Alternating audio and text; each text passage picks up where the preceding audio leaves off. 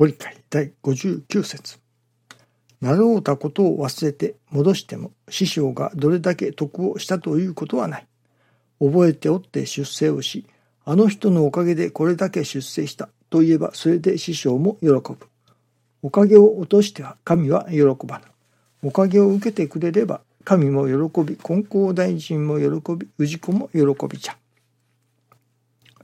マイホーム的なおかげでは信心もおかげも落としやすい。落としては神様は喜んでくださらん。生活のための信心だからである。信心のために生活のすべてがあると悟らせていただく信心こそ絶対の信心である。神も喜び、金光大臣も喜び、氏子も喜びじゃという信心とはこのような信心を言うのである。生活のために信心があるのではなく、信心のために生活があると悟らせていただく。そういうことができたら、神様が喜んでくださるに違いありませんね。しかし現実はやはり自分のおかげをいただく。自分がいわば結構毛だらけな生活をさせていただくというのでしょうかね。自分にとって都合の良いことに物事が運ぶ。まあ、我が家の誰それがおかげをいただいているといったような、やはりマイホーム的なおかげで喜んでいる。ありがたがっている。そういう世界でとどまっていることの方が多いのではないでしょうかね。そこからもう一歩踏み出さなければならない。今朝は取り次ぎ者として助かりというけれども、そのいわゆるマイホーム的な助かり、あるいは一時的な助かりを与えるというところからもう一歩進んで真実の助かりを渡せるようなそういう取り次ぎ者にならなければならない。というようなことを、新中記念の時に教えていただいたように思います。いわゆる人が助かるということ。それはその人が欲しているものを授ける。それによって助けるということもありますけれども、助けたことが助けたことにならないこともあります。師匠のご理解の中にも、ある子供さんが病気になった。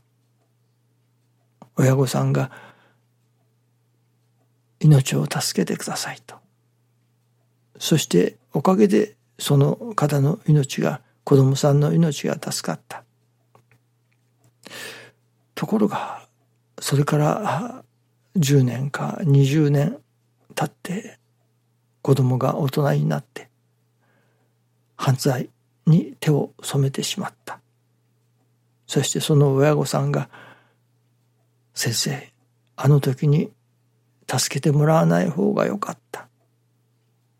と言われたというのですね。その時はそれでおかげをいただいたようにあるけれどもそれこそ10年後20年後それがかえってあだとなるようなことにもあるわけですね。しかしまだそこからもう一度本当のおかげへの道へと修正していければよいのでしょうけれどもなかなか修正することなく犯罪に手を染めた困った困ったで終わってしまうことが多いのではないでしょうかね。どこまでもそれが人情による人助けであったりそのマイフォーム的なおかげを授けるということにとどまっているからですね。真実の助かり。それこそ5年10年20年後を見据えての真実の助かり。を渡せるような渡すような取り次ぎ者でなければならない。ということなのですけれども。そういうことがその取り次ぎ者になかなか分かろうはずもありませんね。まあ命乞いに来られたらその願いに応えてあげる。命を助けてあげる。それで精一杯ですね。誰がその助けた息子さんが20年後に犯罪に手を染めるか。そこまでは分かりませんね。ではどうするか。ただ人情で助けるのではなくご神意を持ってご神意をもとにして助けるということにならなければならないということですね。その今命を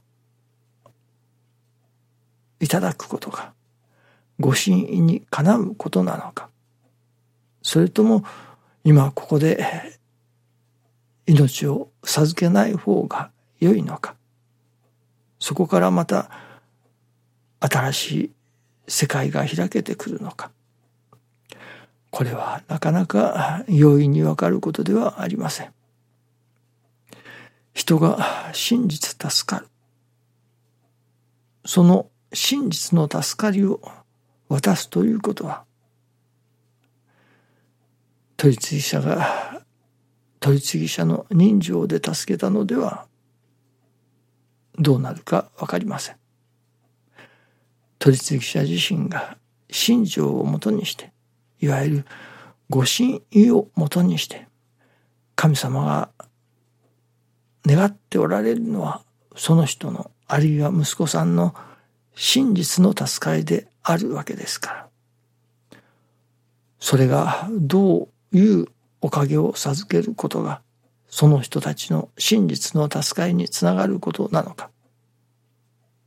それは神のみぞ知るという世界かもしれませんね。また、そこからその親御さんの信心が展開していけば、それはまた変わったことになってくるでしょう。これはひとえに取り次ぎ者の力によるものかもしれませんね。一つの共同力、といったようなものかもしれません。どう導いていくか。とにかく一時的なマイフォーム的なおかげを授けという世界からもう一歩先に進んだどうしたら真実の助かりを渡すことができるだろうかどうぞ神様真実の助かりを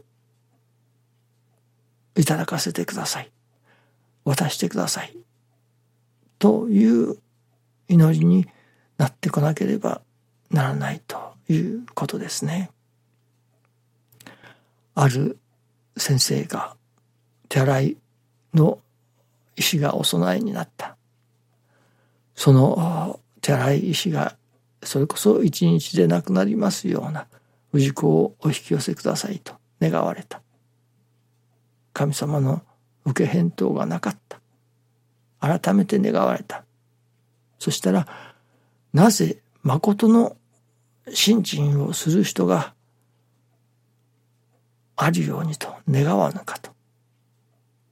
その誠の人のお参りを願わぬかということなわけですね。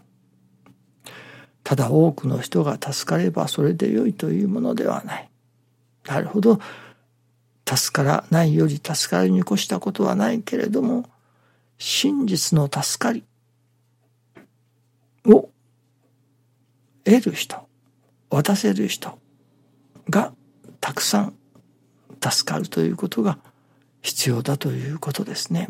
神様の願いは一時的な助かりを得る人が増えることそれも大切ですけれどもそれ以上に真実の助かりに目覚める人そしてその真実の助かりを受けていく人が増えることこれが神様の本当の願いであるわけですね。